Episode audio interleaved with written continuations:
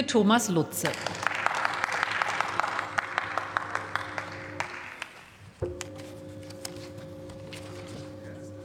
Frau Präsidentin, sehr geehrte Damen und Herren! Wir wissen, dass es einen Unterschied zwischen Wetter und Klima gibt.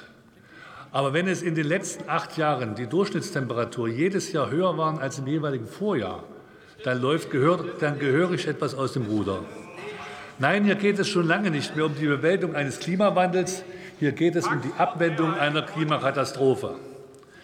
Hier passiert viel zu wenig, und das, was passiert, ist oft ungerecht, sozial ungerecht, weil die Hauptverursacher dieser Entwicklung meist verschont bleiben. Union und Koalition legen hier Anträge vor, die den aktuellen Anforderungen nicht gerecht werden. Viele schöne Worte, Aufrufe zum gemeinsamen Handeln, bei den Finanzen eher Zurückhaltung.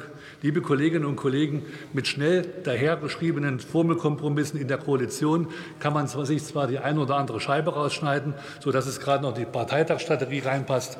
Ausreichend tut das allerdings nicht. Und hier geht es schon lange nicht mehr nur um Südseeinseln, die drohen abzusaufen. Hier geht es um die Existenz unseres Planeten, der Menschheit. Ich bin 53 Jahre alt.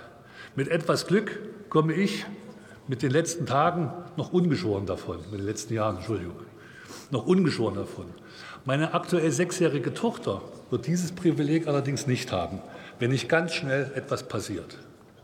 Als Mitglied des Verkehrsausschusses hat man Zugang zu Studien, die belegen, dass der Verkehrsbereich das höchste Potenzial bei der CO2-Einspeisung hat. Hier geht es, das steht in der, in der Statistik steht allerdings auch, dass dieser Verkehrssektor anteilig den geringsten Beitrag dazu leistet, dies volkswirtschaftlich auch umzusetzen. Kolleginnen und Kollegen, es ist nicht nur zu einfach, es ist für meine Begriffe auch etwas, ähm, wie soll man sagen, äh, schwierig, einfach nur hinzugehen und die Automobilflotte vom Verbrenner auf Batterien zu transformieren. Das wird weder das Klima retten noch die Arbeitsplätze.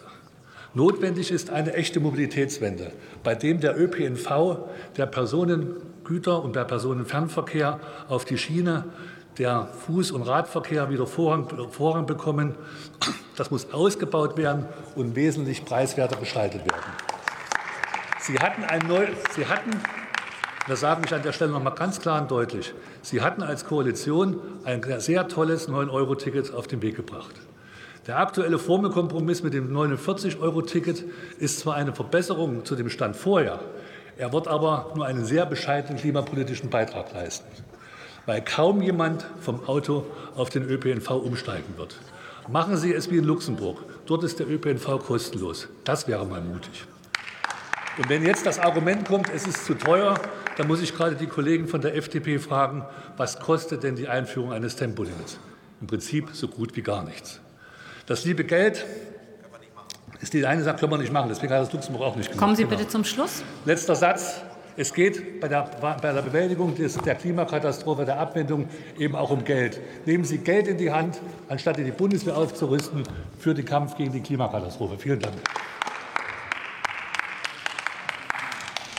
Für die SPD-Fraktion erhält das Wort